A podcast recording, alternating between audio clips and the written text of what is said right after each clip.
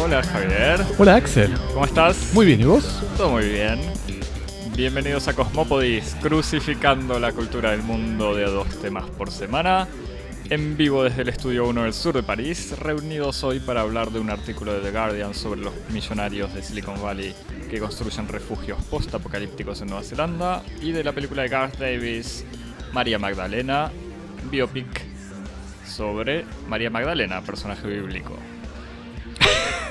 Javier, si, por si no sabías quién era María Magdalena, Javier. No, no, está bien, está bien. Yo descubrí que no lo sabía de todos modos, así que... Ya hablaremos en la segunda parte. Pero antes que nada, si nos querés mandar un mail, recibimos mails. ¿A dónde los recibimos? Recibimos mails a cosmopodis.gmail.com en donde hemos recibido una eh, caudalosa correspondencia de lectores. Eh, vamos a recoger solo algunos puntos para, para conversar ahora, tal vez más adelante retomemos otras cuestiones. Eh, en, una- en un primer mail, un oyente eh, se entusiasma continuando la discusión que habíamos hecho eh, a propósito de la película Aniquilación la semana pasada y, se sumaba a esta reflexión que hacíamos sobre los distintos modos de, de concebir y pensar el cambio y cómo la película en alguna medida y sus conflictos tienen que ver con, con una, una reflexión sobre cómo se concibe el cambio y a partir de- del punto de vista de quién o de quiénes se, se organiza el cambio. Eh, y justamente este, este, este oyente en alguna medida retomaba el, punto que habíamos mencionado en algún momento de, de que eh, la película intenta trascender la idea tradicional que se tiene de la evolución como una sucesión de cambios que está orientado en la dirección de un perfeccionamiento, de una, de una especie de, de- progresión eh, que tiene como, como finalidad, como horizonte último, un- una, una- una forma de perfección o de, o de bien, que es una idea muy tradicional, muy decimonónica, muy positivista del, del cambio y de la evolución, asociada a la idea de progreso. Eh, y, nos, y, le parecía importante eh, subrayar que la película tiene una, una relación, si se quiere, un poco más naturalista con la idea del cambio, eh, al que le conviene mucho mejor eh, la palabra o el, término de adaptación que el término de, evolución. Inter- Interesante, los dos son, son, son términos que pertenecen al, vocabulario darwiniano, de todos modos, pero, pero que, justamente est- esta idea de adaptación o de adaptabilidad eh, le, conviene, le conviene más porque, porque es una palabra un poco más neutral, menos normativa. Eh, y nosotros no podemos sino estar este, vigorosamente de acuerdo. Lo que nos parecía importante señalar eh, es que eh, lo importante siempre es tener en cuenta de que aún en, en el caso en el que se pueda pensar el cambio desde una perspectiva no normativa, para poder significarlo, para poder pensar en qué medida ese cambio puede introducir posibilidades de drama, posibilidades de conflicto, posibilidades de emergencia de política, es necesario considerar que este cambio siempre tiene que ser visto desde una perspectiva, desde un punto de vista, un cambio para alguien, para una instancia que además esté eh, sujeta dentro de la temporalidad del cambio. En alguna medida, una instancia que esté, eh, que sea vulnerable a ese cambio. Y en ese sentido, eh, en la película mm, Aniquilación, claramente la instancia, eh, el, pu- el punto de vista dramático es el punto de vista de, de lo humano, que no puede sino pensar esta forma eh, un, poco, un poco salvaje de cambio que representa lo alienígena como una amenaza y por lo tanto como una, una promesa de aniquilación. Pero que justamente la película intenta desafiar eh, estos, estos puntos de vista, como justamente resituando una perspectiva por fuera de lo humano, por fuera de lo antropocentrado, algo que parece eh, promesa de, de muerte, de aniquilación, puede ser el anuncio de una cosa totalmente distinta. Me- Sí, querías agregar algo más. No, me, me acuerdo, me hacía pensar escuchándote.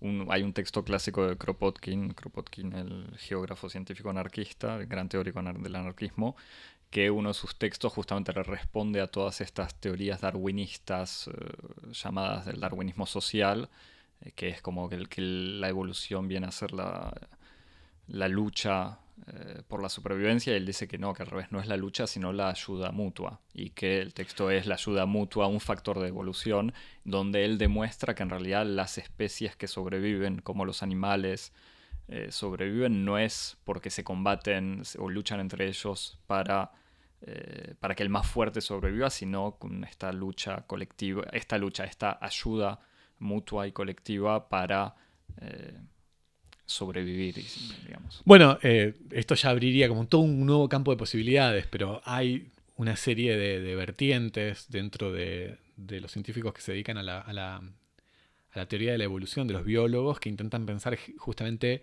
eh, la categoría de evolución, en un sentido un poco más amplio y más, este, eh, más complejo, si se quiere, a través de relaciones que no sean solamente relaciones de competencia.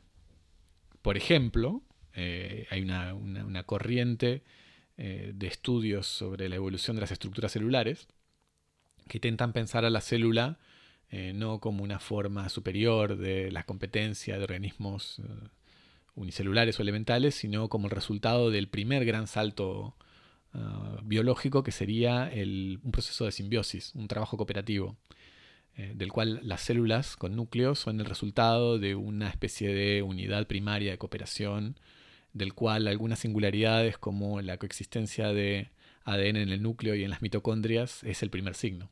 El hecho de que existan ADN distintos en una misma célula indica que podría ser el resto de una primera forma de cooperación eh, a nivel unicelular. O sea que existen campos para, para pensar en la biología, por ejemplo, la evolución en términos no competitivos, sino en términos cooperativos. Así que te dejo cuando quieras, Javier, haces el, capítulo células. Exacto, para, algún capítulo en donde pensemos un poco este, como la, política, la política de las teorías biológicas. Igual seguíamos en la introducción.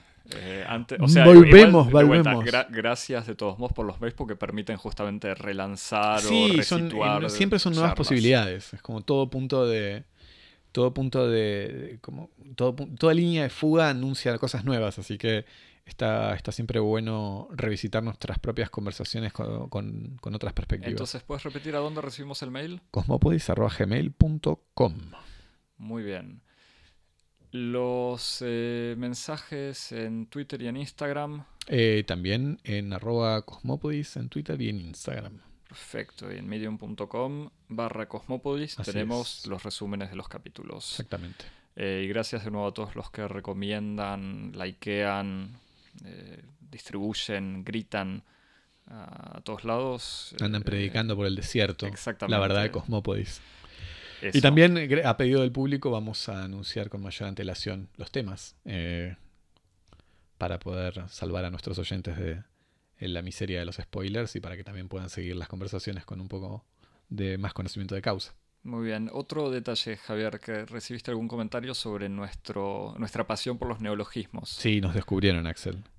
Nosotros pensábamos que era una estrategia que iba a funcionar de un modo subyacente, pero nos descubrieron. Tenemos una utilización para nada accidental, absolutamente deliberada y conspicua de los neologismos y tiene como fin último la disrupción eh, la, ruptura de las distracciones, que son el mal, mal del siglo. Así que nosotros cada tanto, cuando las personas tienen, entran en una especie de régimen de atención flotante, metemos un neologismo y ahí las personas se despiertan y vuelven a, seguir nuestra conversación. Algunos lo llaman errores eh, lingüísticos, pero me parece que neologismo es la...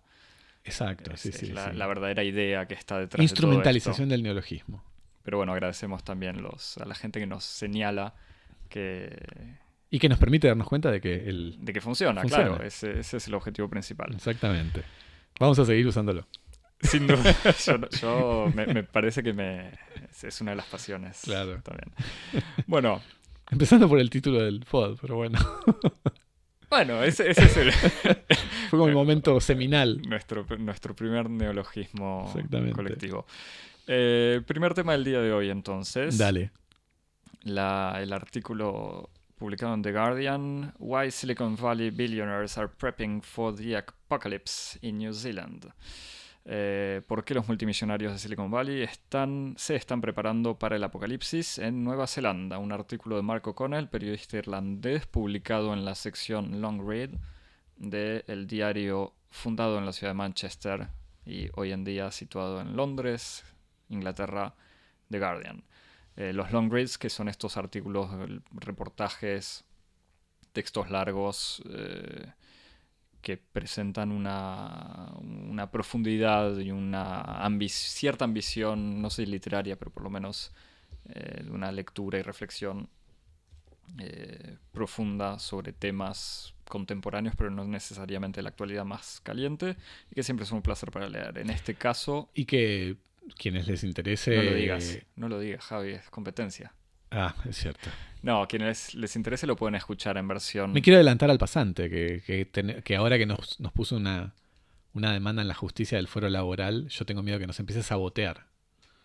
Estamos en proceso de mediación. Seguramente tiene los códigos de Twitter y de Instagram, así que puede tuitear sin que podamos controlarlo. Y tememos que tuitee en el canal de podcast de Guardian. Entonces, claro, The Guardian tiene un podcast también que en realidad es una lectura en un bellísimo inglés británico eh, de estos artículos largos. Por eso descubrimos este artículo con tres meses de retraso, en realidad. No, lo habíamos leído en febrero.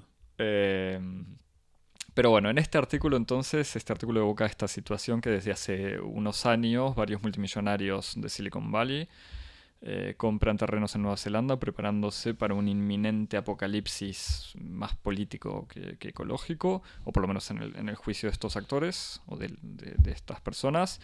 Y O'Connell, el, el, autor del artículo, se concentra sobre todo en el caso de Peter Thiel, empresario que hizo su fortuna con PayPal y otras empresas en el campo de la informática.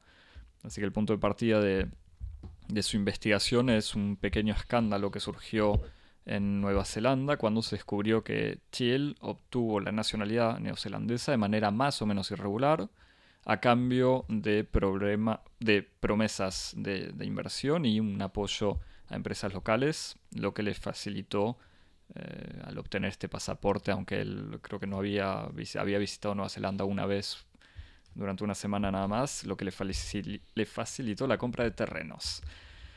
Eh, ¿Por qué Nueva Zelanda? Porque Nueva Zelanda había sido designado específicamente como el refugio postapocalíptico ideal por ser una zona remota con recursos naturales abundantes en el libro El individuo soberano, que es un manifiesto libertariano publicado en 1997 y que predice el colapso de las democracias liberales.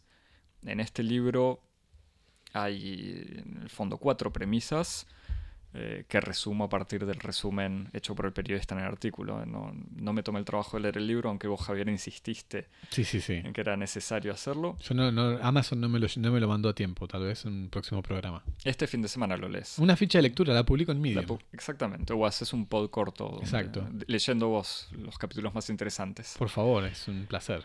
Este manifiesto tiene cuatro premisas entonces. La primera, que el Estado-Nación democrático es un cártel criminal que obliga a los ricos a ceder parte de su riqueza para pagar escuelas, hospitales y rutas. Segunda premisa, que Internet y el surgimiento de criptomonedas va a ser imposible para los gobiernos controlar las transacciones privadas y, e implementar impuestos, así eh, liberando a los individuos de este robo eh, que sería el impuesto. Tercera premisa, que el Estado se transforma o se convierte por ende en una entidad política obsoleta. Y cuarta premisa, que de los restos de este sistema eh, en decadencia va a emerger una élite cognitiva, una clase soberana que va a poder manejar grandes recursos sin estar sujeto al poder de los estados-naciones. O sea, esta idea de una, una especie de, clase autónoma libre de esta opresión. El autor de la nota entonces viaja a Nueva Zelanda para investigar un poco más y sobre todo tratar de, ver y visitar la propiedad del millonario Thiel. Durante su viaje se encuentra con artistas, politólogos y críticos que le explican un poco el fenómeno, relatando por un lado el orgullo que ellos consideran ingenuo que tienen en general los, neozelandeses al verse designados como un lugar ideal, y por otro lado la inscripción eh, en un racismo histórico eh, por considerar esta tierra como un espacio virgen, cuando en realidad estaba poblada originariamente por maoríes desde antes de la instalación de los primeros colonos eh, que eran emprendedores privados en los años 1830. Por otro lado, eh, son citados y entrevistados también empresarios inmobiliarios que defienden la idea de un paraíso neozelandés que tiene buenos vinos, climas, un clima agradable, paisajes espectaculares y lindos campos de golf. Al final llegan a la propiedad, pero ven que, hay, que está en obra y unos, nos dice el autor al final, que un periodista logró publicar los planos de estas obras y así se descubriría que los arreglos eran, no era para remodelar eh, o redecorar, sino para incluir en la habitación principal una panic room, o sea, una habitación de seguridad en la vivienda del millonario Thiel que le trata de escapar a Apocalipsis, pero por las dudas se protege estando también en Nueva Zelanda. Javier. Bien completo. Si no le bastaba con irse a Nueva Zelanda, a una isla, a un bosque y a una casa de campo, se pone un panic room en la habitación. Eh, sí, no, bueno, esto es un, artículo que nos, interesa eh, por muchas razones, pero que llega al, al temario del pod porque cuando habíamos estado discutiendo algunos textos de Foucault, habíamos tenido una, serie de intercambios fuera del pod. Porque hay, una vida, hay una vida fuera del pod. Habíamos estado intercambiando sobre una percepción común que teníamos de una cierta pobreza en las formas actuales de imaginar el futuro. Eh, y aparece con, con, un tema que aparece eh, citado en el artículo. El artículo dice directamente esta idea que, en la imaginación capitalista se puede pensar el fin del mundo, pero nunca el fin del capitalismo. Claro, exactamente. Y era, eh, era gracioso porque justamente leyendo o hablando sobre Foucault habíamos visto una entrevista de Foucault en donde eh, no sé qué, no sé siquiera sobre qué era exactamente la, la entrevista, pero Foucault evoca o afirma, dice, bueno, cuando la sociedad no sea capitalista o después del capitalismo va a pasar o vamos a hacer, bla, bla, bla. Y era bastante impresionante ver un filósofo, un teórico como Foucault que no, eh, que no es un teórico marxista. Y sobre todo que era un, pensador particularmente atento a, evitar cualquier tentación utópica, ¿no? Está este famoso y súper conocido debate que tiene con Noam Chomsky, donde un poco eh, parte de, del conflicto, del antagonismo que los separa es una cierta tentativa un poco utopista que tiene Chomsky de imaginar un futuro en el que los hombres se desarrollan libremente, sus potenciales creativos, etc. Y Foucault pone, más allá de, los, de una crítica en los contenidos precisos de, esta utopía eh, chomskiana pone, nos pone en guardia de la idea misma de, pensar el futuro un modo programático. Sí, a partir de una cierta naturaleza humana. O sea, Chomsky dice como que la naturaleza humana está la En el fondo, Chomsky igual inspirado, no necesariamente Kropotkin, pero en una especie de discurso. O sea, Kropotkin que era un, gran positivista, pero Chomsky defendiendo una visión humanista del hombre bueno. Y Foucault que le dice, en el fondo esa visión también es una construcción. Y aún así, un, pensador tan eh, atento y sensible a, los peligros del pensamiento utópico, eh, se planteaba en ese artículo un, momento histórico post capitalista. Lo, imaginaba como una posibilidad. Eh, casi como una evidencia, lo decía. Eso, eso, era lo más impresionante. Exactamente, como si, la, si, el hecho contingente de que hubiera un momento capitalista fuera a asegurar la posibilidad contingente de un momento post-capitalista.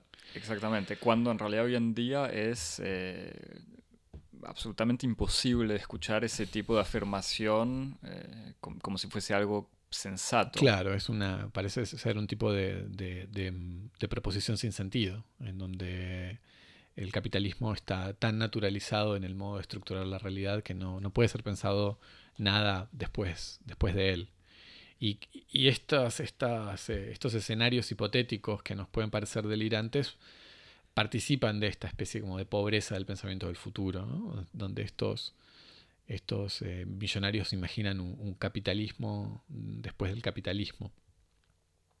Un, capitalismo en donde ellos están protegidos, pero en el fondo lo que tienen que reorganizar son las, las formas de, seguir en el capitalismo. Sí. O, sea, pues, hay, hay, diferentes dimensiones, digamos.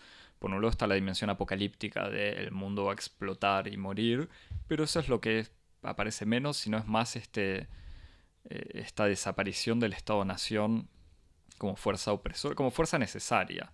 Porque en el fondo yo leyendo el artículo y, leyendo estos argumentos eh, citados, ¿no? de estos ultraliberales o libertarianos, como, como se llaman, eh, como se llaman ellos mismos y como yo los llamo para diferenciarlos de los libertarios. Em, pero bueno, estos libertarianos a mí siempre me da esta, o me hago esta pregunta de en qué medida eh, son conscientes de em, la necesidad del Estado para proteger el, al capitalismo. suena a discurso así fácil, eh, trosco, tira piedras, pero es más allá de un Estado al servicio de la burguesía, eh, incluso el Estado como su funcionamiento cotidiano, sobre todo con las fuerzas de seguridad en el fondo y con la, organización de la justicia, para proteger la propiedad privada, sigue siendo, me parece, necesario para la existencia de, de un sistema capitalista. Sí. Pero vos me decías, cuando lo hablábamos antes, no, porque tuvimos que grabar dos veces la primera parte del programa. No, porque eso nunca pasa, porque somos profesionales. No, nuestro sonista es el mejor. Eh, pero vos me habías dicho antes, justamente, que quizás era. Eh, lo que era interesante era esto, que no es que criticaban al. O sea, no es que creen que no necesitan. que nunca necesitaron al Estado, que eso sí se ve en algunos discursos ultraliberales, que dicen, bueno, el Estado entorpece los intercambios, eh, sino que como que la etapa de un Estado eh, que protege el capitalismo ya pasó, ya no es necesario. Exacto, lo que, lo que yo te decía era, era, que a mí me parecía que no es que estos individuos fueran eh, ingenuos o, por lo menos que la posición no es ingenua en el sentido en el que no parte de un desconocimiento de las funciones de la solidaridad o de la utilidad que puede existir entre las instituciones del Estado, sobre todo las instituciones securitarias del Estado, y, la garantía de la, supervivencia de ciertas condiciones institucionales para la existencia del capitalismo, como por ejemplo la, la propiedad privada o, el funcionamiento de la regulación, por ejemplo, de los derechos sindicales o cosas por el estilo, sino que eh, ellos parten un poco de la base de que esta función servicial del Estado cumplió un ciclo histórico, que fue necesario para el surgimiento del capitalismo, pero que el capitalismo ha llegado a tal punto de fortalecimiento y de autoabastecimiento en sus propias funciones, eh, en, el perfeccionamiento de su, de su funcionamiento privatizado, que ya puede reemplazar al Estado, incluso y especialmente en estas funciones en las que todavía es indispensable, como por ejemplo sus funciones securitarias. Eso por una parte. Y por otra parte me parece que existe una, conciencia bastante singular con, alrededor de la idea de soberanía. La idea de soberanía como una idea clave, eh, como una especie de, pivote sobre el cual gira cualquier discurso de teoría política. Eh, en el cual, bueno, e, lo que define al, atributo de la soberanía es la posibilidad, entre otros, de suspender la ley. Este, es, el, soberano el que tiene esta capacidad de, incluso suspender los regímenes de legalidad de la institución y que es habitualmente el Estado el que lo puede hacer. Eh, y en este, en este caso los que, los que, lo que ellos proponen es un desplazamiento de, de esta soberanía depositada por delegación de los individuos al Estado, eh, una resituación, una relocalización de esta soberanía en el individuo. De hecho, no es para nada azaroso que el título de esta especie de Biblia milenarista del capitalismo sea el individuo soberano, donde eh, el individuo también habría que decir como el individuo de, esta clase poseedora, soberano, en donde en el fondo eh, básicamente lo que, lo que está en juego no es tanto la no es solo la desaparición del Estado, sino la desaparición de la ley. Eh, me parece que eso es como el reemplazo del imperio de la ley por el imperio de la fuerza, en donde lo, donde la fuerza se compra igual. Ahí está el, otro tema. Por supuesto, pero que además lo que a mí lo que me interesa de ese punto es que eh, el apocalipsis en estos en esta imaginación, en esta en este universo de hipótesis es menos la amenaza del fin del capitalismo que una crisis terminal en el sentido en el que es la oportunidad para el capitalismo de alcanzar su forma más alta, su forma más completa y su forma más radical. Es un capitalismo salvaje en el sentido estricto de la palabra, en el que está liberado de toda estructura de la nación, del Estado, de la ley y en última instancia de la democracia. Entonces es como que esta especie de escenario es un escenario al mismo tiempo que produce como una especie de doble relación como de horror y de atracción. Como que es el anuncio del fin, pero en el fondo es la promesa del paraíso para, esta, esta, racionalidad. Y, en el fondo es un regreso que, algunos autores lo dicen, una especie de neofeudalismo. Exactamente. O, sea, de asumir completamente un funcionamiento como tenés el señor propietario de, de tierras o lo que sea, que puede alimentar a sus servidores y que les otorga eh, salud, justicia o que se ocupa de eso. Con la gran diferencia que todos los señores medievales podían tener una legitimidad militar. En cambio ahora esta legitimidad viene a ser una legitimidad económica, pero que funciona también en los discursos actuales como una especie de, de legitimidad. O sea, si son ricos es porque lo merecen y es porque Sí, por una superioridad establecida por criterios naturales. La idea de que, por ejemplo, esta élite cognitiva es una élite de méritos, pues tiene más inteligencia, más capacidad de innovación, etc. No quiero entrar en el detalle de la comparación entre esta especie de neofeudalismo cognitivo con el feudalismo tradicional, pero, por ejemplo, desaparece y borra un montón de categorías del orden feudal que son bastante importantes para su legitimación, como la cuestión del honor, eh, el rol que juega la nobleza y la aristocracia como depositaria de de una serie de, atributos que hace eh, al ejercicio del poder no solamente un beneficio, sino un deber. Eh, bueno, la organización tripartita de la sociedad, Exactamente. los, que rezan, Exactamente. los que trabajan y los que luchan, los que defienden a los otros. En donde este deber hace que el ejercicio del poder no sea completamente útil hay una dimensión... Útil en el sentido de, que busca un provecho. De conveniencia, exactamente, en donde existe, por lo menos en, el modo en que están articuladas las relaciones como entre valores y, poder, una idea de que hay una dimensión de sacrificio de los nobles, que se sacrifican por mantener una cierta vida con ciertos ideales en, función del, de, por ejemplo, la grandeza de un reino, de una religión o lo que sea, mientras que en esta especie de nuevo orden es un orden de utilidad pura, donde quien ocupa el lugar que ocupa lo ocupa por una virtud natural y utiliza el poder en función de sus propios intereses, en una relación de intereses encontrados. Bueno, ya lo decía Marx eh, en el Manifiesto Comunista, eh, justamente que lo que hace el capitalismo es destruir los, los valores caballerescos y ahogar, ¿cómo es? ahogar no, me sale en castellano, pero bueno, en, en, las aguas heladas del cálculo egoísta, estos valores antiguos. Eh, justamente esta versión sería como justamente es exactamente eso. ahogar esos valores, pero de manera exacerbada. O sea, si, aún quedaban de alguna manera en estos sistemas.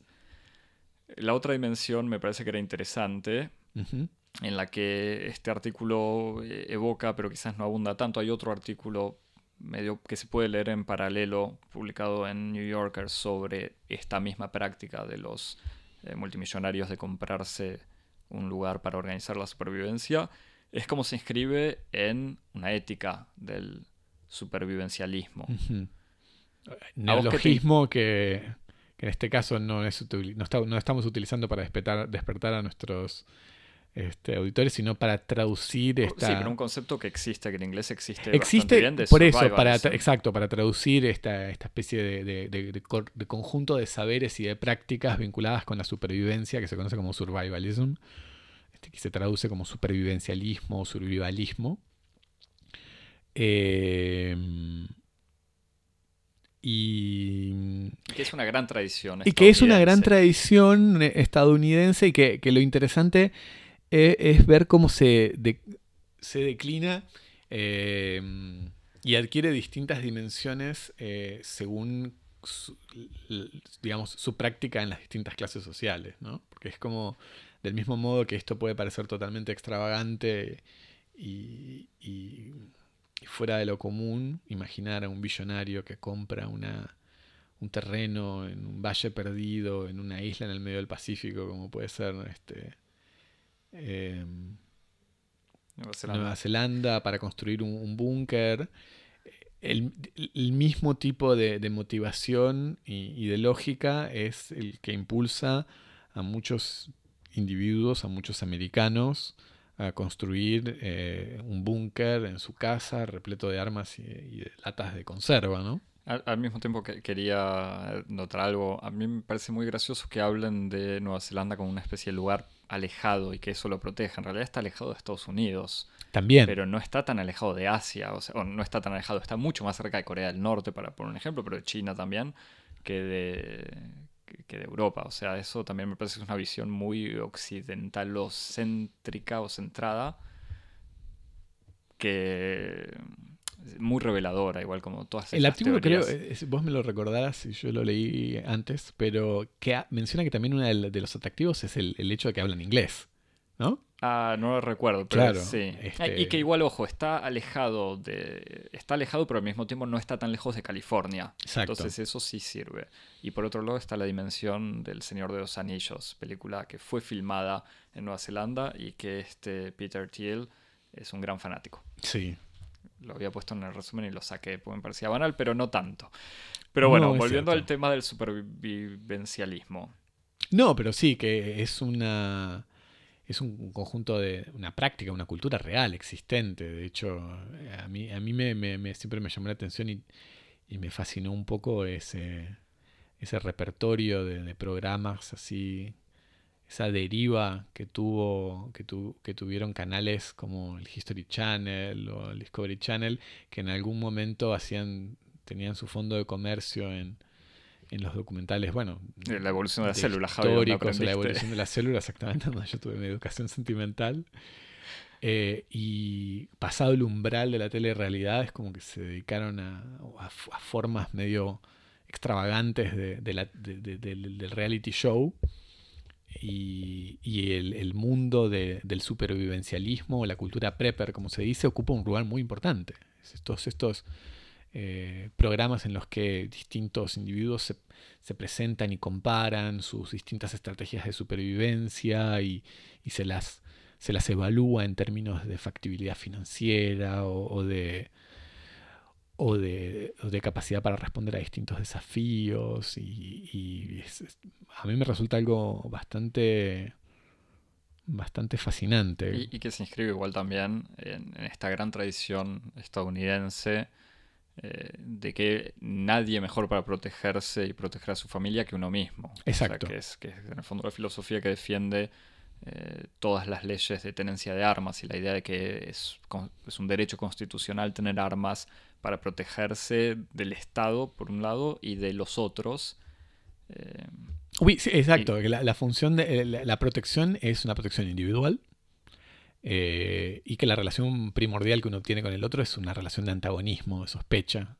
Este, el otro, a priori, es una amenaza, siempre. Y llevado a las máximas consecuencias es eso, es bueno, tengo mi arma, pero no es suficiente, tengo que tener mi búnker, tengo que tener mis técnicas para... Claro, porque el, supervivencialismo tiene que ver por una parte con la defensa y también con la otra parte es como el, el autoabastecimiento. Tengo que tener mi propio combustible, mi propia comida, eh, mi huerto, mis vías de escape, mi movilidad. Eh, hay como, hay como en, todas estas ideas una especie de, horizonte en donde el, escenario ideal es en donde el individuo puede vivir solo. Este... Y, con esta lógica, pues, así como lo decías, pensaba, puede ser también toda una dimensión muy anticapitalista, o sea, decir, poder vivir sin depender de las producciones ajenas, pero al mismo tiempo esto en, la nota del New Yorker lo explicaban, decía que bueno, que al principio estos millonarios dijeron, sí, hay que empezar a pensar en el fin del mundo y que compraban unas bolsas de arroz, unas latas de tomate y que poco a poco se daban cuenta que eso no era suficiente. Entonces que por eso iban, empezaron a buscar eh, objetivos más, eh, más seguros, como sería Nueva Zelanda. A mí sí creo que me da un poco de risa de todas esas lógicas que ponen a, la, a, la, a la racionalidad de la supervivencia como grado cero, como, como piso sobre el cual se construye una ética, es, eh, yo siempre, siempre siento que esa vida no merece ser vivida. Siempre digo, ¿para qué sobrevivir? No, es que igual de vuelta es esta, esta idea de, la supervivencia a todo precio. Como de que el apocalipsis va a ser la guerra de todos contra todos, y no la ayuda o la solidaridad. O sea, también... Sí, y como si, como si uno, un orden, un orden eh, vivible o aceptable pudiera fundarse en esos, en esos principios. Es como... Pero bueno, ahí es donde uno se da cuenta de que uno no forma parte de, de esos más fuertes que sobreviven. Eso es lo que siempre me planteo cuando veo películas de zombies. Yo, yo muero ahí en la, primera, en la primera semana y no por debilidad, por desinterés. ¿Eh? ¿Qué interés puede tener un mundo como el que iba a venir después? No, gracias. Este, pero bueno, no, no formo parte de esa cultura. Me resulta muy extranjera. Cuando, ahora no me acuerdo quién eh, lo decía, creo que lo, lo, decía Lenin o Trotsky y hace poco me lo había citado alguien, que cuando haya que colgar a todos los capitalistas se van a pelear entre ellos para ver quién vende la soga. eh, pero bueno, Javi, sí. alguna... A mí en el fondo igual, para, para cerrar de alguna manera criticando un poco el artículo, o sea, me parece que el artículo vale la pena un poco como ejercicio. O sea, tira unas pistas interesantes que quizás no, eh, no termina de. en las que no termina que, de profundizar. Eh, pero eh, además de que se haga una crónica bastante agradable de, esta búsqueda, una obsesión. O sea que el periodista la, compara con una especie de. Dice que van a visitar la, la propiedad de Chill al que odian, pero al mismo tiempo es como una especie de peregrinación grinación. Muy bien, muy bien. Se ve que repasaste el vocabulario religioso. Preparándome para la próxima parte. Y eh, al mismo tiempo me parece que al focalizarse tanto sobre este caso de Chiel, se pierde quizás un poco o, o se exagera quizás un poco un caso exagerado, aunque no deja de ser revelador, creo que estas lógicas de las que hablábamos. Absolutamente. Me parece que eso es lo, lo, eh, eso lo único interesante, es lo revelador, claro. como o sea, leer esto en clave sintomática, ¿no? Como si las fantasías son siempre el campo de expresión de deseos reprimidos. Y me parece que eh, no, hay que no hay que ver estas imaginaciones del apocalipsis como un pronóstico real de algo que está por venir. De hecho, cuando uno re revisa parece que el autor del libro este, El individuo soberano, es un, es un, un eh, inversor, este tipo escribió El individuo soberano en el 97, es un inversor que hizo mucha guita eh, asesorando a gente para invertir en, en economías, en, economías en catástrofes, una persona, es una especie de ave de, car, de carroña. Y, y se especializa en, hacer pronósticos, así como pronósticos de catástrofes que están por venir. Es una especie de gran, profeta de catástrofes. Y en los 90, por ejemplo, anunció que Clinton iba a tener un solo mandato, que al final del mandato iba a explotar todo por, por la deuda, que estaba. En fin, toda una serie de, de pronósticos que no son. Eh, que no se han mostrado muy. Eh, muy en acuerdo con lo que realmente ocurrió. Pero me parece que justamente estos pronósticos hay que tomarlos menos como pronósticos que como una especie de eh, forma de, las fantasías un poco reprimidas de, cómo le gustaría a esta gente que fuera el presente.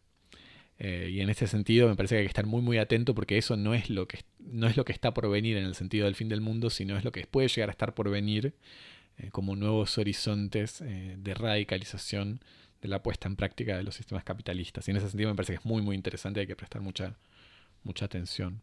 Además de que es un, también un modo como una especie de contra ejercicio para pensar el futuro, ¿no? Bueno, cómo es, en qué direcciones no hay que avanzar para, para imaginar el futuro. Javier, eh, dos preguntas. Primero, ¿invertirías en Nueva Zelanda? Eh, ¿Qué, ¿Qué, le recomendás a los cosmopolitas? Yo, yo, yo iría a hacer eh, senderismo.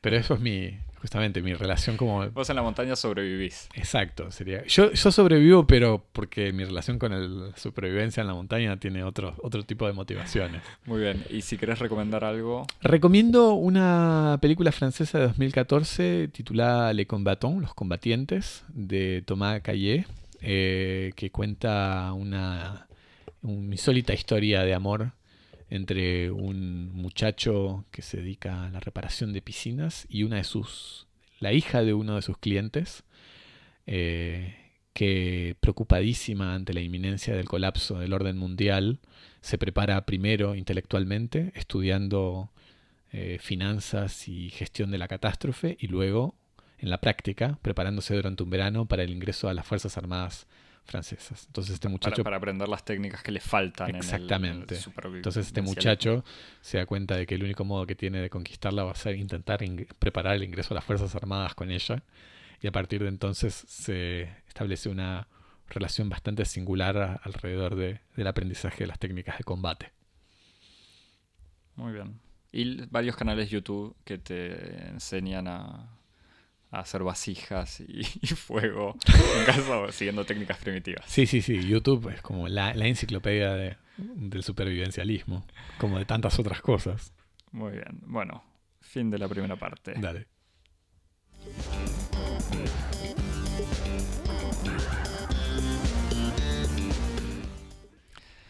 Bueno, como el fin del mundo se ha pensado varias veces, o ha sido prometido varias veces. Javi, ¿qué fuimos a ver? Fuimos a ver eh, María Magdalena. No solamente por el fin del mundo, sino también porque era el calendario nos lo imponía. Exactamente.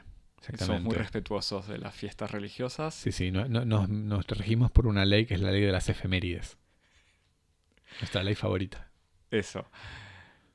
Eh, bueno, sí, como vos dijiste, María Magdalena, eh, una biopic de un personaje bíblico eh, que nos permitió descubrir justamente este personaje bíblico que ignorábamos. María eh, vive en Magdala, una pequeña aldea de pescadores en Galilea. Es una joven callada, devota y con un raro don para acompañar y calmar el dolor de las parturientas. Preocupados por su carácter taciturno y su desinterés manifiesto por la vida conyugal, su padre y sus hermanos se van a ocupar de remediar esta situación primero arreglando su matrimonio, del cual ella va a huir, y luego sometiéndola a un exorcismo que la va a hundir en el mutismo y en la atonía. Desesperados van a recurrir a un predicador errante, acompañado por una pequeña banda de vagabundos que andan circulando por el desierto, como otros varios profetas, practicando curas milagrosas y anunciando la llegada inminente del Mesías. Una breve conversación les va a bastar al predicador para diagnosticar que María no alberga ningún demonio y a María para intuir que el encuentro con ese predicador, Jesús de Nazaret, habría de cambiar su vida para siempre. En su María Magdalena, eh, el director del director australiano Garth Davis, escrita por Helen Edmundson y Philippa Goslet, se libra el ejercicio, no desprovisto de riesgos, de revisitar la Biblia apostando a una perspectiva feminista como clave de actualización, organizado desde el punto de vista de María Magdalena, encarnada por Runimara, el relato resulta, resultante reordena los episodios del Evangelio y especialmente sacando de escena lo principal del juicio de Jesús en Jerusalén, las secuencias de la pasión y el tiempo de pantalla de los romanos, que son motivos intocables de los dramas bíblicos cinematográficos tradicionales, y entonces, girando alrededor de, un Jesús eh, desaliñado, perturbado e inquietante, más rock que star, interpretado por Joaquín Phoenix, lo más interesante que ocurre son los conflictos que surgen entre los discípulos, entre los que María Magdalena ocupa el lugar central, que se encuentran tironeados por las diferencias decisivas en sus modos de interpretar y poner en práctica las enseñanzas y luego el testimonio de su maestro. De su rabbi como dicen. Y su rabbi, como, como se lo llama. Como se lo llama. Exactamente. Bueno, eh, Javi. Eh, vimos la película que fue, mm, si no unánimemente vapuleada por la crítica, al menos recibida con, con mucha, mucha tibieza. Eh, me parece que la, película igual tiene algunas cosas bastante interesantes. para mí es muy difícil, eh, muy difícil no verla en, continuidad con, con, películas como Éxodo de Ridley Scott. Una película que sí, yo... Este también de Pascua. No. Sí, también de Pascua, en realidad. Aunque salió en Navidad acá. Exactamente, es una película, pascual. Porque relata la historia de Moisés. Exactamente. Y el éxodo de los judíos de Egipto. Eh, película que no estoy en desacuerdo en eh, calificar de abiertamente un bodrio. Sí, yo no me acuerdo nada. La vi y no me acuerdo Pero que tiene algunas cosas que, están un poco en relación con, esta peli. Eh, pero que bueno, Después, si querés, podemos, podemos hablar un poco sobre estas proximidades. Pero bueno, básicamente todo lo, como el, primer gran tema que, que, en el que se reúnen todas las críticas y todos los comentarios es María Magdalena, película feminista, sí o no, o por qué. Este... No, es, por lo menos la, originalidad absoluta, entre otros detalles me parece interesantes de la película, o por lo menos originales, en esta gran tradición eh, de películas sobre Jesús, es que la película no es... Eh, o sea, sigue siendo obviamente sobre Jesús, pero en realidad no es sobre Jesús, es eh, un, por lo menos esta clave feminista es una especie de recontextualización de la vida de una joven mujer en, en esta región del mundo en esa época que, como vos lo dijiste muy bien en tu resumen, eh, que evitaba empezar hablando de Jesús, que se termina cruzando con esta banda de. con este predicador eh, misterioso. Pero en el fondo, desde la primera escena, o sea, la vemos a María Magdalena en su rol de mujer, primero pescando. Eh, con su familia, o sea, con sus cuñadas, su... Sí, participando de las actividades. Eh, no, de la, literalmente creo que organizando o arreglando las redes. Sí, sí, arreglando las redes. y la vienen a llamar porque la necesitan para un parto. O sea, está dando a luz su otra cuñada, me parece, y ella tiene que estar ahí ayudándola porque tiene este don que, evocabas, pero es directamente la, la, figura femenina y estos ámbitos tan femeninos. Eh, y no deja de, de, ser interesante, o sea, esta, esta manera de actualizar de alguna manera una historia conocida o no, incluso, o sea, yo admito, Javi, que no leí la Biblia, yo también. O sea, yo también admito ignorarlo prácticamente no, todo. Vos lo hubieses leído como, como podría ser leído un tratado de, los ultraliberales, quizás por, por, interés. Eh, leí dos de los evangelios, no leí los cuatro. Bueno, por eso. Pero digo, yo no te, o sea, yo todo mi conocimiento sobre María Magdalena viene del cine, quizás de estas tantas películas, pero en donde es, o, de incluso es una especie de sabiduría popular que para mí era la prostituta que acompañaba a Jesús, que eh, justamente en, la película se la presenta como un personaje histórico, bastante problemático en sí, como, con todos los debates que puede haber como Jesús o sobre Jesús como personaje histórico, pero en el fondo no importa, es la historia de una mujer eh, en esta época y que va viviendo eh, su... no sé cómo decir emancipación, pero sí, es como de una mujer que se va enfrentando sistemáticamente a las estructuras patriarcales, digamos, que la oprimen ni siquiera de una manera, o sea, me, parece que lo más interesante es que la opresión de la que sufre o, en la que vive no es una opresión malvada, sino porque más allá del hermano, que es quizás un poquito insistente en el control que quiere tener sobre la vida de María Magdalena, eh, la opresión es una especie de sistema social no mucho más cruel eh, que el de hoy en día, en el fondo. O sea, exagero un poco, pero digamos que a ella tiene una situación... Sí, digamos que la opresión no es resultado de intenciones, sino estructurales al, orden social. Exactamente. Y que sus gestos, o sea, lo que muestra la película es una progresión en los gestos de rebelión que tiene o en los momentos de choque contra estas estructuras y el encuentro con Jesús viene a ser el último. O, sea, el último, no el último en la película, pero el último en una un creyendo de eh, la rebelión, que empieza, me parece, con un momento durante la cena donde ella hace un comentario y su cuñada le dice que se calle, que no es el momento para hablar, y ella dice como, ¿por qué no? O sea, como diciendo, yo también tengo, tengo derecho a hablar. Segundo, en una primera aparición de Jesús eh, predicando, ella se acerca con curiosidad y el hermano la viene a sacar porque obviamente se arma eh, todo un, eh, una especie de lucha alrededor de Jesús y el hermano la viene a buscar, o su padre, alguno de los dos, y la mira como diciendo, ¿qué haces en este lugar lleno de hombres? O sea, no tendrías que venir sola a este lugar. Eh, tercero, me parece, cuando se escapa... Lo cual prefigura un poco su reputación. Este... No, que en la cabeza, por lo menos en, la persona que mira, que sabe, que conoce esta figura de María Magdalena como la prostituta, está permanentemente esta cosa de como, ah, bueno, por eso Claro. De ahí salen los rumores algún- de de hecho, ella. en algún momento se la, la llaman arrastrada cuando, cuando ya está. El, el hermano le termina diciendo cuando ella rechaza casarse, pero incluso la situación del casamiento. O sea, el casamiento, este casamiento arreglado es después de que eh, una de sus cuñadas da luz en la casa, todos la empiezan a mirar y decirle como, che María, vos serías una muy buena madre, no te ves siendo madre, etcétera, tendrías que pensar en casarte.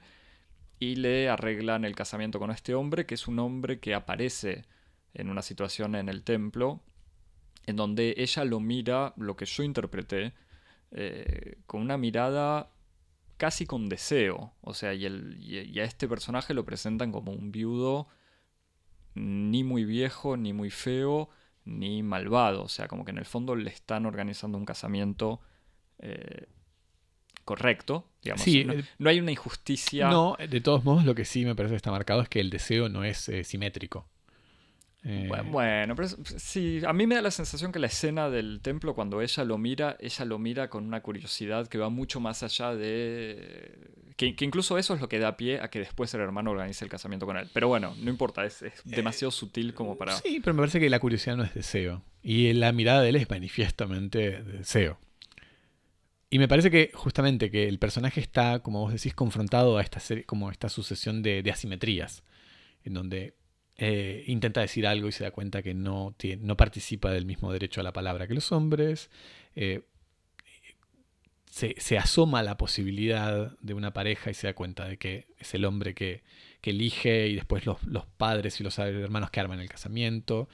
Eh, después, en algún momento, ella intenta rezar, ir al, al templo a rezar en, en el momento en que ella quiera.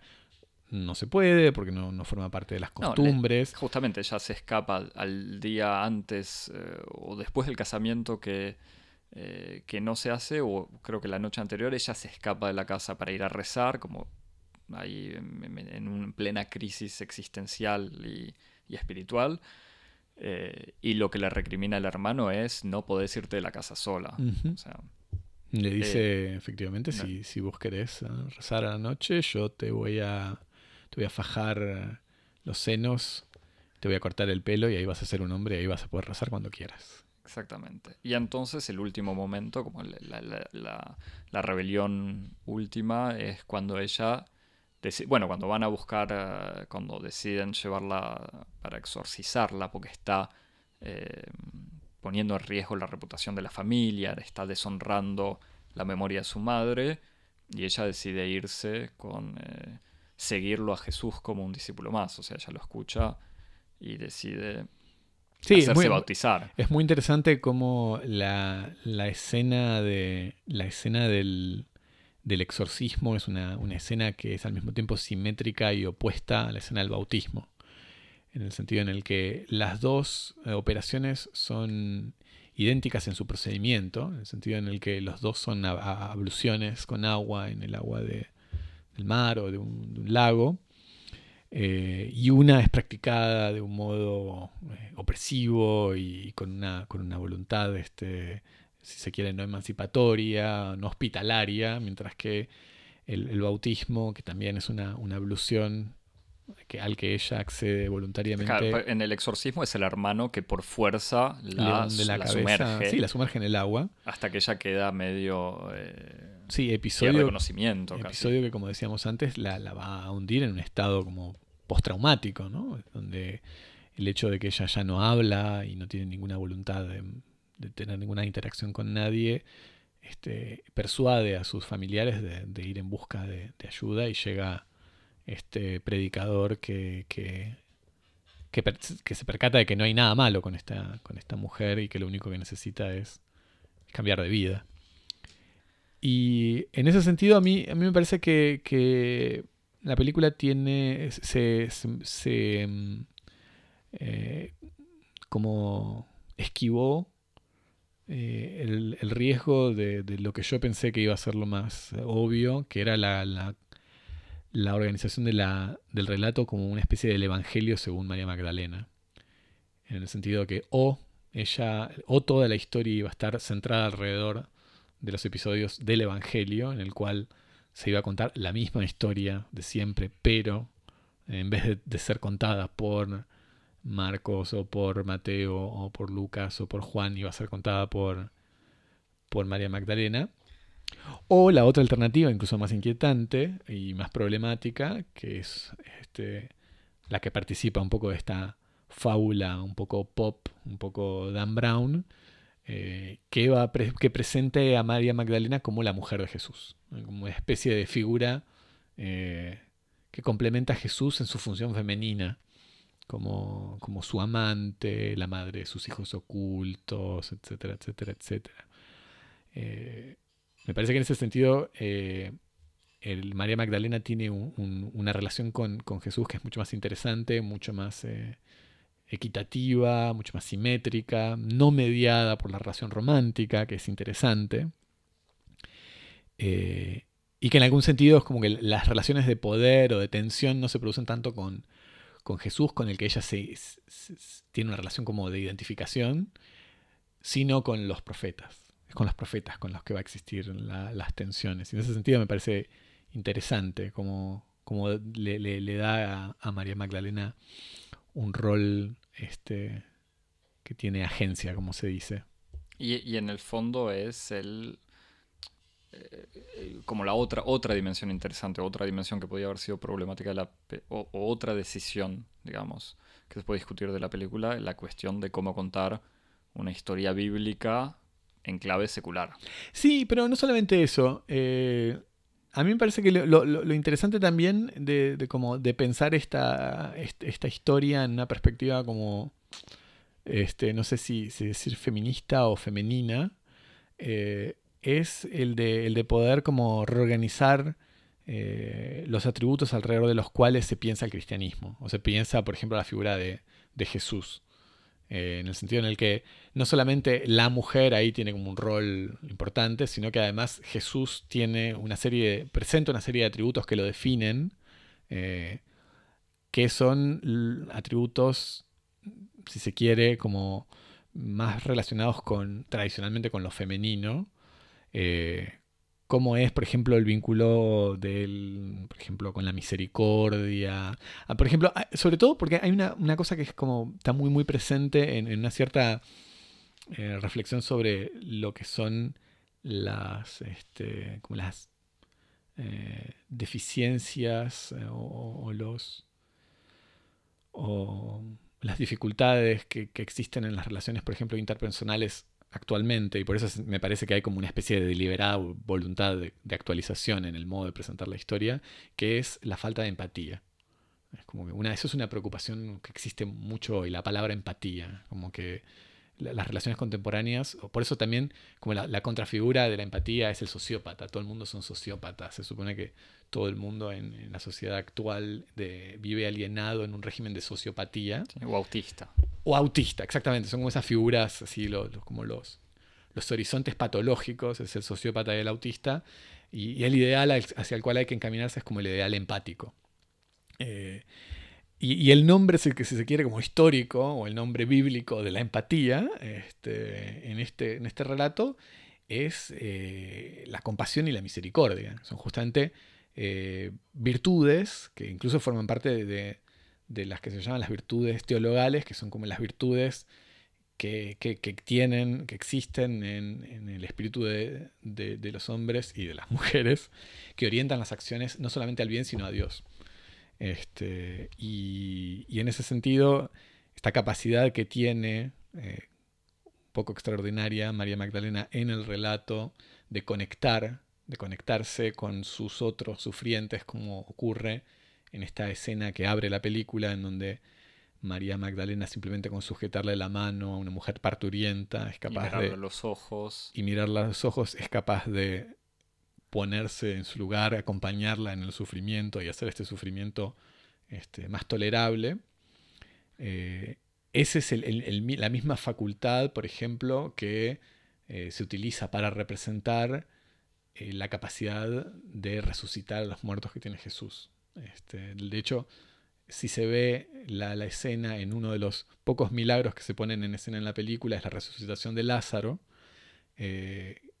el Jesús de Joaquín Phoenix que está alternando entre momentos de ensimismamiento, eh, con euforia totales.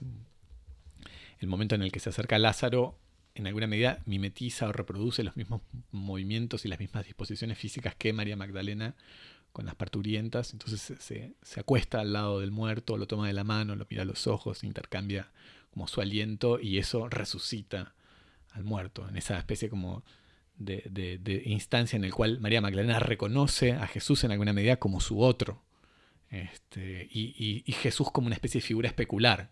Los dos participan de esta misma capacidad de ponerse en el lugar del otro, de compartir, de vivir el sufrimiento del otro, de practicar la misericordia. En ese sentido, los dos son como figuras que, participan de lo mismo y que, y que en alguna medida como feminiza, por eso decía, como los hace participar de lo mismo.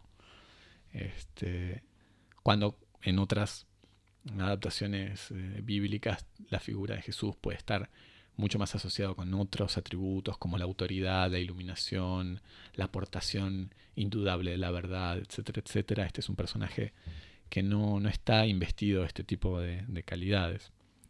Así que me parece que por eso que como la mirada femenina va por, por muchos carriles en esta película.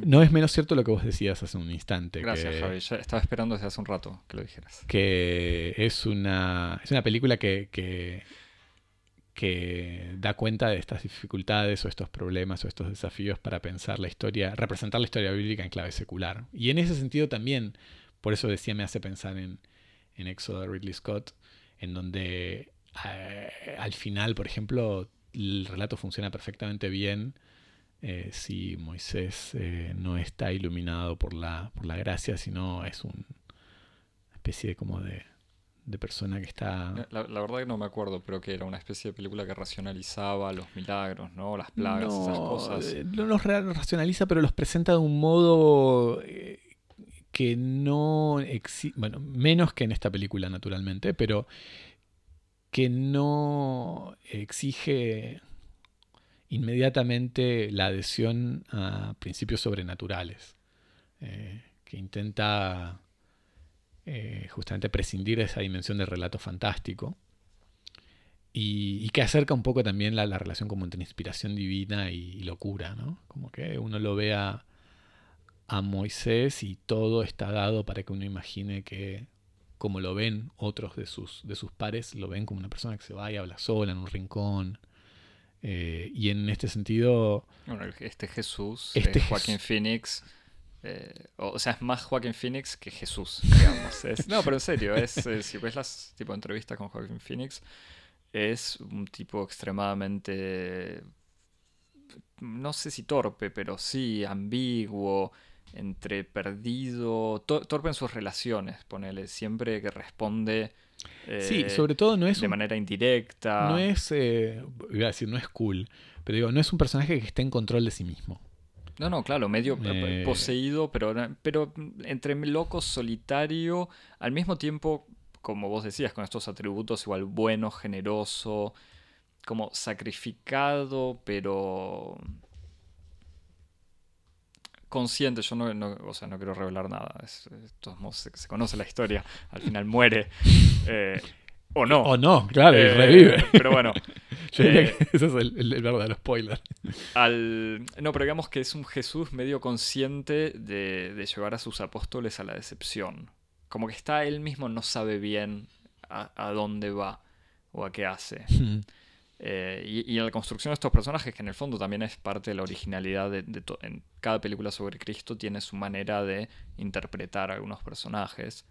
Eh, y esta tiene una distribución de los papeles bastante clara. O sea, este Jesús es como el iluminado, Pedro es una especie de militante político eh, medio leninista, o sea, cuyo objetivo es acompañar a Jesús eh, hasta Jerusalén para que ahí él dé la orden del levantamiento y que el pueblo eh, siga la palabra de este predicador, pero que en el fondo hay que tener cuidado de que no lo llamen Mesías, que no, como que incluso los seguidores no insistan sobre la dimensión eh, sobrenatural de Jesús, porque eso sí puede alertar a las autoridades. Y por otro lado, Judas es como una especie de fanático que a mí me da la sensación tiene como una dimensión medio, o sea, medio tontito, por lo menos medio inocente, si te gusta más, eh, donde él cree... Ingenuo es la palabra. Ingenuo, exactamente, gracias Javier.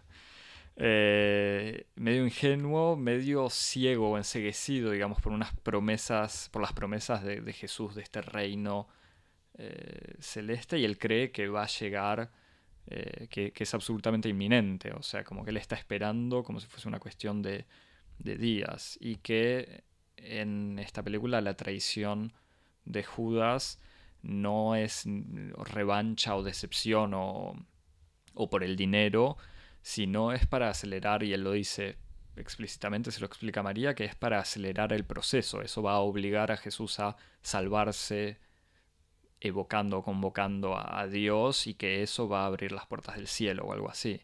Y al final el suicidio de, Judas tampoco es presentado como algo eh, obligado por la culpa o me parece, sino incluso como una manera, bueno, diciendo no lo logré por Jesús, pero voy a reencontrarme con mi mujer eh, y mi hija que, están muertas. O sea, es como un paso más en la radicalidad. Y por eso, esto te lo comentaba la mañana, que a mí me da la sensación que la figura de Judas estaba de alguna manera eh, como una especie de paralelo o que en esta lectura actualizada daba esta sensación de inscribirlo, no, quiero decir en en el yihadismo, en el, terrorismo musulmán, pero tiene esta dimensión absolutamente eh, de, creer en serio en este suicidio, en este sacrificio personal que va a dar lugar a una vida en el más allá.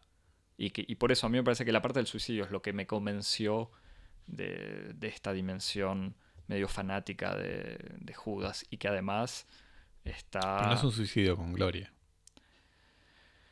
Eh, Como ese suicidio yihadista. No, pero es un suicidio. No es un martirio. No, es cierto. Pero es un suicidio. eso es una dimensión importante de, la promesa como redentora yihadista. Sí, bueno. Es el mártir el que tiene derecho a. etcétera, etcétera. Sí, bueno, pero es una especie de suicidio. Eh, digamos una versión individualista de eso. Pero sí, sí, es cierto. Eh, al mismo tiempo es un suicidio que tiene lugar, a diferencia de otras. de otras películas, otras puestas en, escena de, la vida de Jesús, es un suicidio que se hace en la ciudad. O sea, él se cuelga en la puerta de su casa en el medio de la ciudad o, de una casa y no en un árbol alejado.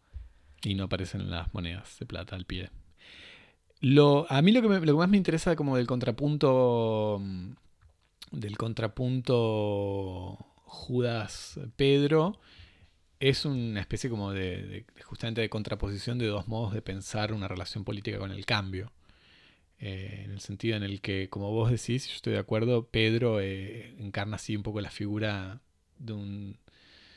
Vos decís un leninista, yo diría tal vez hasta un marxista-leninista, eh, que tiene una relación mm, estratégica y científica. Con la vanguardia iluminada, o sea... Sí, no solamente eso, sino estratégica y científica con el cambio, en el sentido en el que el cambio no debe ser precipitado, en la medida en la que eh, el cambio para que sea efectivo y justo debe ocurrir cuando las condiciones estén dadas tanto objetiva como subjetivamente. Las dos condiciones tienen que estar dadas para que el cambio que ocurra sea un cambio verdadero.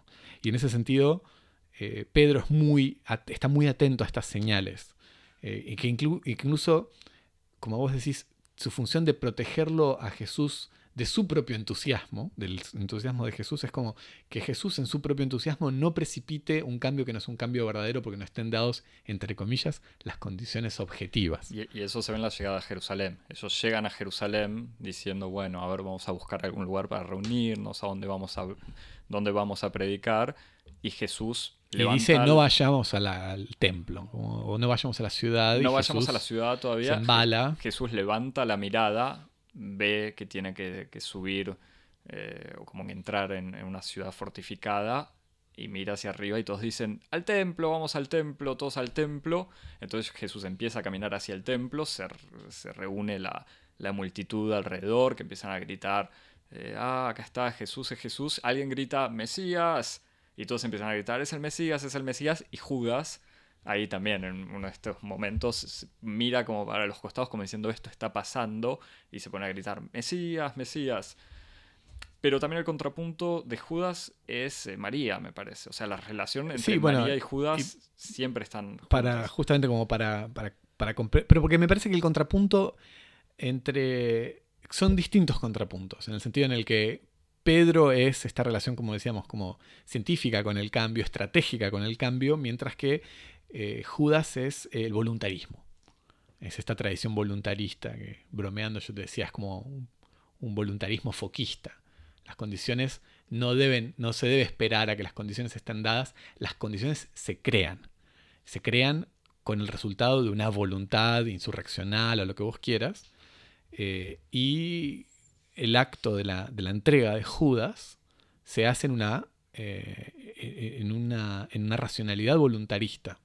De hecho, cuando en algún momento Judas se confiesa con, con, con- María, le con explica. María, le dice, yo no lo, no no lo entregué sino por el hecho de que él estaba dilatando el cambio.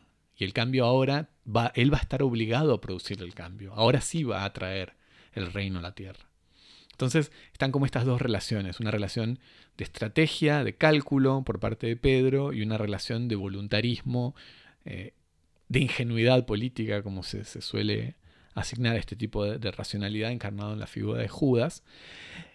Y después eh, una, una, una diferencia con, con María, que es como una especie de, de tercera posición, que no es tercera, eh, pero que, que- que- que los distingue un poco de los dos y que se va a encarnar en esta especie de momento final en donde ella, ella te- este, tiene esta, este intercambio con, con, San Pedro luego de, ser testigo de la resurrección, eh, donde tiene bueno, un poco una especie como de, de defensa de una interpretación original de, de, de la, de las enseñanzas de Jesús en una clave como un poco más así diversa, descentralizada, en la idea de que no es eh, un mensaje que sería el mensaje de Pedro. No, sino- ella le dice, ella le recrimina, porque ella lo ve, o sea, ve a Jesús sentado mirando el horizonte cuando él ya fue eh, crucificado y enterrado, y su tumba cerrada con piedras.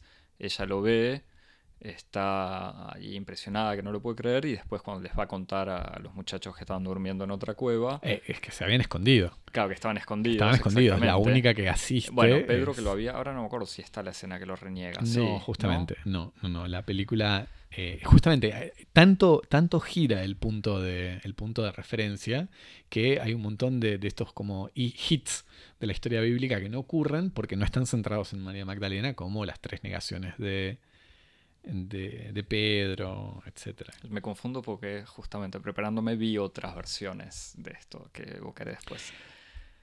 Y eh, no, cuando ella, ella llega y dice, lo vi, o sea, resucitó o está vivo, y la primera reacción de Pedro eh, es como, "Mm, María, no, vos no estás autorizada a opinar sobre si resucita o no, casi. Tiene como una reacción diciendo, ¿estás segura? Me parece que estás delirando.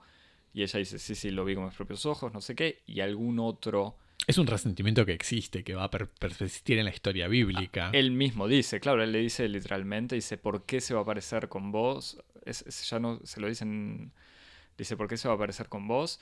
Eh, y ella, nada, ella insiste y Pedro termina diciendo, bueno, bueno, te creo, pero como diciendo, bueno, te cedo, eh, te doy el beneficio de la duda casi, como diciendo, acepto creerte porque en el fondo nos, nos viene bien casi poder decir que resucitó, es como un milagro más. Pero ahí Pedro dice, bueno, vamos a eh, difundir la palabra, tenemos que ir, no sé qué. Y María le dice, no, no, Pedro, o sea, vos no sos, vos sos la piedra que va a crear tu iglesia. Insiste en el tu iglesia, como diciendo, como proponiendo igual una especie de crítica de la estructuración de la iglesia desde Pedro, o de traición de la palabra o a la palabra de Sí, Jesús. y me parece que eh, a mí, de todas maneras, no me gustó ese último intercambio. Me parece que la película tiene el mérito de ser eh, bastante poco explícita a lo largo de, de muchos momentos y que incluso ahorrarse varias cosas y que al final tiene como la necesidad de explicitar todo para que todo quede muy claro y, y- A, mí- a mí y- me sorprendió porque rompe, un poco. rompe con el tono de la Absolutamente, película. absolutamente. Los personajes hablan muy poco entre sí, por ejemplo. Buena parte de sus intenciones se verifica en, los en las acciones que hacen, etc. No importa. Pero entre estas explicitaciones un poco excesivas, hay un momento en donde dice, ella pone un poco en cuestión este modelo, entre comillas, monárquico del reino en la tierra. Dice, bueno, pero él no les dijo en ningún momento que él, que Jesús iba a ser nombrado rey. O sea, ustedes están diciendo eso, ustedes están organizando a la iglesia bajo la modalidad un poco monárquica en la que si no está él, los reyes son ustedes y ustedes reinan. Es otra cosa lo que él quería decir. Y entonces está como parte como una especie de, de, posibilidad, porque no está eh, este, explicitado de un modo programático, pero es como que ella se va eh, abriendo una, posibilidad herética, en todos los sentidos, eh, menos inspirada justamente en esta especie de relación vertical, organizada bajo la modalidad de, la soberanía monárquica, sino como más, este, más democrática, más abierta, este, más emancipatoria también. en donde, una, ella una mujer puede ser. Exactamente, en donde ella misma. Portadora de la palabra. Exactamente. Intenta defender en esa eh, experiencia en el que ella hizo de la posibilidad de vivir libre, la posibilidad de liberar a otros. Este, y me parece que justamente eso es lo más interesante de, la película, retomando esa frase bíblica famosa en donde dice el reino es una, una semilla. El reino es una semilla de mostaza este, que, cada, que cada persona, cada mujer toma en sí y hace crecer. Este, esta, esta idea un poco germinal del reino que, que, desplaza un poco la lógica soberana y monárquica, institucional, verticalista de la, de la, iglesia de Pedro, eh, abriéndola un campo mucho más este, hospitalario y emancipador. Pregunta que me hago yo después de ver eh, esto. O sea, vi, veo la película. Me gusta esta actualización, me gusta este revisionismo feminista, ponele. Y al mismo tiempo eh, me hago la pregunta. O sea, es necesario... O sea, está bien, es necesario ponerle actualizar la vida de Jesús, pero desde un punto de vista femenino, feminista, feminista, digamos, por un punto de vista femenino de la madre que llora puede existir en la historia del arte desde siempre. Eh, pero en el fondo, ¿a quién? O sea, me importa en serio que se actualice la vida de Jesús, te lo digo así de manera violenta. No, eso lo tenés que responder vos. No, por eso, a mí en el fondo no me toca. Entonces eso es lo que me casi que me decepciona o que me termina pareciendo innecesario. Como en el fondo veo esta actualización así femenina, con una líder femenina en la historia de Jesús, como se se feminiza Star Wars y me, parece más interesante, más contemporáneo eh, la actualización de Star Wars y tener generalas y heroínas en Star Wars. Eh, pero quizás tiene que ver con el último punto que creo eh, que a vos, o por lo menos si es una lucha dentro de la iglesia católica, dentro del cristianismo, te lo acepto, me parece bien, pero no me toca pero que tiene que ver con un punto que vos bueno, defendías. De, todos modos, me parece que eh, eh, independientemente de, si a mí me parece o no pertinente la, reevaluación de, la herencia cristiana, eh, me parecería consternante pensar que 20 años de triunfo del marketing y de la industria cultural eh, instalando Star Wars como una mitología transnacional pesan más que 2000 años de tradición teológica, política del cristianismo en Occidente. Tal vez estoy siendo extremadamente miope en mi capacidad de evaluar la capacidad este, estructurante que tiene la, industria pop y eso daría cuenta de, muchas otras incapacidades que yo tengo para comprender el mundo contemporáneo. No, pero yo o sea, desconfío del universalismo cristiano, me parece. Y digo, en el fondo desconfío de, un universalismo de Star Wars. No, bueno. funciona eh, No, no, lo que, lo que, lo que, lo que yo iba, lo que decía como la pertinencia no tenía que ver como una pertinencia eh, eterna del, del, cristianismo, sino su relevancia como, como, dimensión estructurante de un montón de, fenómenos históricos que incluso trascienden eh, el, hecho religioso mismo. O sea, por ejemplo, como incluso cuando hablábamos un poco del, libro de Foucault, este, Las confesiones de la carne, en qué modo, bueno, Foucault este, ve en ciertas innovaciones eh, teológicas del cristianismo una especie de, de proto-arquitectura conceptual de la modernidad occidental. O sea, en ese sentido, bueno, Está, bien, pero, pero pensar, pensar justamente esas, cómo, sobreviven, incluso cómo sobreviven en la perspectiva de trascenderlas ciertas limitaciones estructurales del cristianismo, parece que puede ser este, relevante. Está bien, no sé, lo digo como una hipótesis, tampoco es algo que lo no, piense... es que yo te entiendo. Ah, o sea, en el fondo Foucault lo que hace es retrabajar textos que sí, o, una historia que, que toca a lo contemporáneo. A mí me parece cuál es la o en qué medida la reactualización sencillamente, dentro... sencillamente lo que ve en el, en el cristianismo es eh, una, forma de, de, arqueología de, lo contemporáneo. O sea, es, eso. Está bien, pero no, no, lo da, no lo analiza para decir, bueno, vamos a renovar el cristianismo. Yo me hago la pregunta en qué medida esta película sale del cristianismo, ¿entendés? Eh, Sí, no sé. A mí me. después, otra vez, en otra, otra cuestión que, es eh, lateral a esta primera pregunta de si es relevante o no. Eh, me parece que esta, esta película participa de, todo un, universo de, inquietudes que giran alrededor de eh, cuáles son las estrategias y las posibilidades para pensar lo universal o el universalismo. Es otro problema por eso digo lateral, porque no está como. Porque no, está. Justamente me parece que no es necesario pensarlo en una lógica de continuidad, en el sentido de que, ah, entendamos cómo es el cristianismo para ver cómo podemos hacer el universalismo, pero bien, ¿entendés? Eh, me parece que, que, que, hay como una especie de, de, inquietud, de preocupación casi eh, alegórica, de volver justamente a a, mitos, a fábulas fundadoras para intentar pensar distintas cuestiones. En este caso, la cuestión que interesa es la cuestión que le interesa visiblemente al narrador, al director, es eh, la cuestión del universalismo, en el sentido en el que cómo pensar eh, una comunidad de todas las naciones, cómo pensar una, comunidad diversa. Un término utilizó explícitamente en la película, en la boca de Jesús. De Jesús, cuando, cuando se. Cuando, cuando, templo, cuando, cuando quilombo justamente a Jerusalén ante la mirada escandalizada, escandalizada, no, decepcionada de, de Pedro, que sabe que va a pasar otra, otra, otra madrugada en Cana, como tantas otras antes.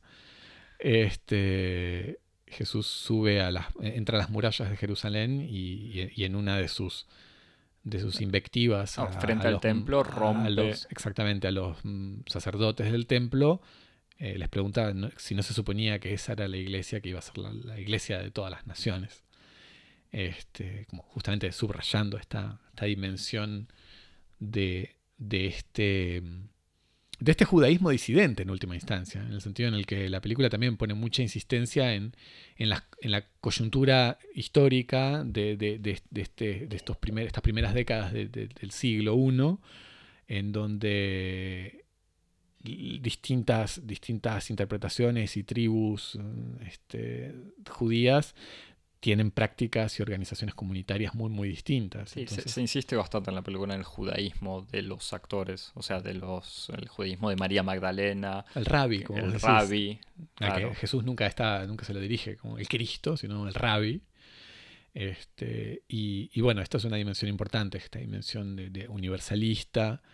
Eh, también hay una, una voluntad absolutamente deliberada de este cast, así como multinacional, con un eh, Pedro Negro. Con Pedro Negro, Chiwetel Jefford, que hace de...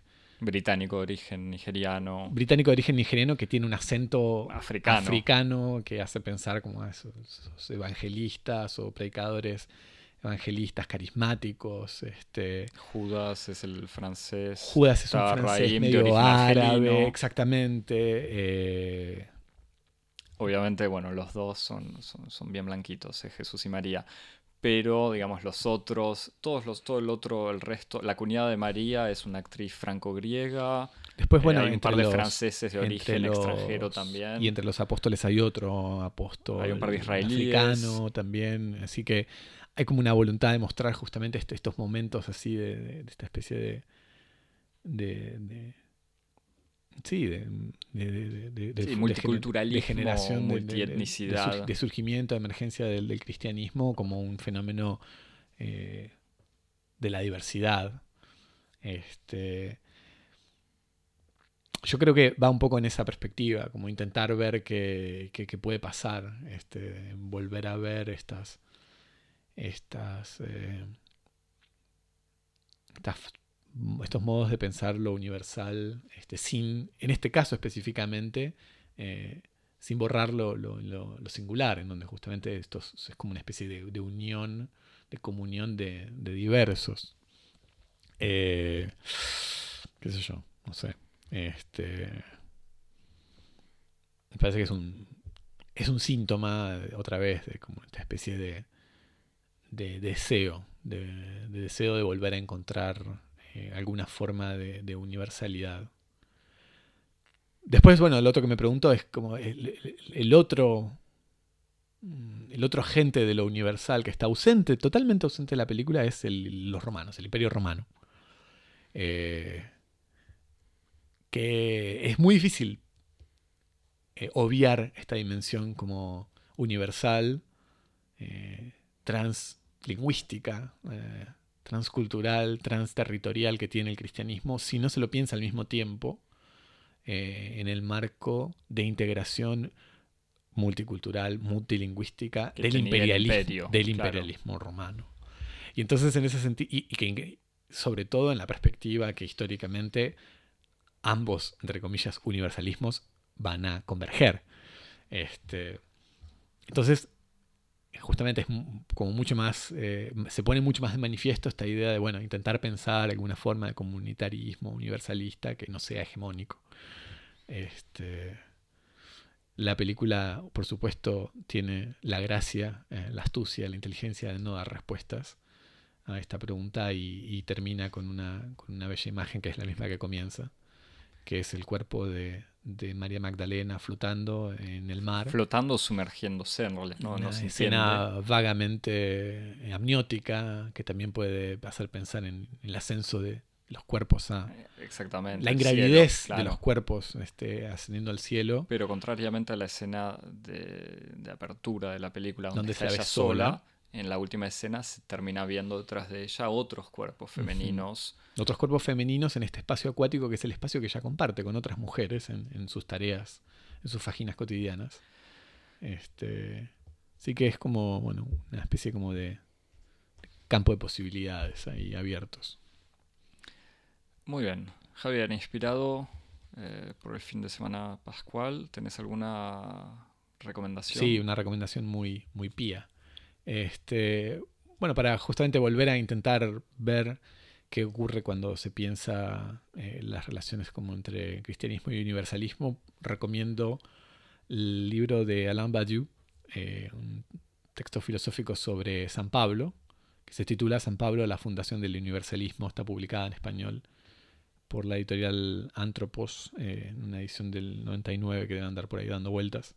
Creo que Manantial o Manantiales, que es una editorial argentina que edita Badiou, también lo, lo reeditó. Y que es un texto en donde Badiou analiza el conjunto de, de operaciones eh, políticas y conceptuales que pone en funcionamiento San Pablo para crear las posibilidades de una predicación universal de la verdad. Este, y transformándolo en una especie como de Lenin. Este, San Pablo en este relato es el Lenin de, un Marx que es, que es Jesús. Y, esta operación e- es muy muy interesante a la luz de, las preocupaciones de Badiou para pensar justamente la relación como entre las prácticas políticas universales universalistas y una perspectiva política comunista. Así que libro muy muy interesante. ¿Vos qué recomendás? Yo, mira, después de. Antes y después. La vida de Brian. Bueno, justamente, Javier. Uy, disculpa, no. Obvio. Antes, antes de ir a ver esta película pensé, ¿cuáles son las grandes películas sobre Jesús? La de Mel Gibson la descarté, la vi hace tiempo, me parece extremadamente cruda y antisemita. Para mi gusto, aunque tiene el mérito de estar hablada en arameo, latín eh, y, y otras lenguas muertas. eh, la- el Evangelio según San Mateo de Pasolini la, la vimos los dos pensando que quizás íbamos a hacer Sí, sí, es una recomendación. es una recomendación común de todos. eh, totalmente. Es como no, al final no fue necesario utilizar Pasolini contra. eh, La película tiene sus propios méritos, me parece. Como Ah, no, por, por supuesto. A mí me parece que al final es. eh, que, que igual en el fondo, de vuelta, volviendo a esta pregunta, aunque estamos cerrando, eh, me da la sensación que Pasolini, siendo extremadamente fiel y usando la, el Evangelio según San Mateo de manera literal, crea una obra mucho más poética, pero que le da. eh, como que me termina convenciendo más. Como que al hacer un Jesús literalmente mesías o mesiánico, eh, me gusta más, pero bueno, tiene muchas otras dimensiones muy diferentes, de todos modos. Eh, el tercero, mira, te digo, La vida de Brian, de Monty Python, sin duda la mejor eh, vida de un Mesías nacido en Nazaret eh, en el año cero. Eh, y si no, obviamente, Jesucristo Superstar. Jesucristo Cierto, Superstar gran ópera rock eh, también, que igual lo digo muy en serio, miré antes de, eh, antes de ver, de, de hecho, el, de volver a ver Pasolini, la versión, porque no lo encontraba, una versión en vivo que se hizo para la televisión estadounidense hace una semana, versión decepcionante, pero eh, con una estética muy de, premios de MTV, pero con una presencia de Alice Cooper eh, como el rey Herodes extremadamente bien lograda. Que además no solamente es pertinente en dimensión temática, sino que además te sirve como útil de redención Ante, ante, ante otra a- preocupación que ha aparecido en nuestro correo de lectores, Axel. Es que me parece que vamos a hacer una, vamos a crear una, una sección, un musical para Axel, o le pido al público Sí, que me recomiende musicales, correo- o yo me voy a tomar el trabajo de recomendar sistemáticamente para cualquier tema algún musical. El correo de lectores ha, ha puesto de manifiesto una cierta este, consternación en cuanto a la, la- al, dogma de Axel de no ver musicales. no, pero que es mentira igual. Es, eh, no, no crean, le pido al público que no crea todo lo que digo. Quizás leí la Biblia. Eh, pero no, igual volviendo a Jesucristo Superstar, eh, y te lo digo muy en serio, el, el Cristo, su- este Jesucristo Superstar es bastante femenino. O sea, es un rubio medio lampiño, muy... a vos te recomiendo, Javier, que, que lo mires, así terminas cantando como yo. Eh, Muchas, muchas canciones cristianas, eh, me parece que se impone una playlist. no, es mucho más humano, es un Cristo muy humano. no, no, hippie. digo nuestra memoria. Nuestra... Ah, totalmente. Eh, bueno, Bueno, no sé, que ya se nos acabaron las efemérides. es ¿Qué, qué hacemos de ahora? al cielo. No, no se nos acabaron. Para ir prometiendo, aunque todavía falta un poco, creo que es el aniversario de los 33 orientales. Uh, dentro de cierto. poco. Sí, sí. Y Capítulo dedicado al orientalismo. Y los 50 años del mayo francés nos va a, va a dar lugar a, a un mayo 68. En el Exactamente. 2018. Javier, para seguirnos y escribirnos, Nos seguís en Twitter y en Instagram en arroba cosmopodis. Muy. Y ahí estás al tanto de todas las novedades. Y nos mandás mails con mensajes de apoyo para demostrarnos si seguiste nuestros neologismos. Sí, y te preocupás por, por, la flexibilidad de los gustos Ahora de Axel en cosmopodis.gmail.com. Muy bien. Bueno, muchas gracias, Javier. Bueno, nos vemos la semana que viene. Nos vemos la semana que viene. Chao. Chao.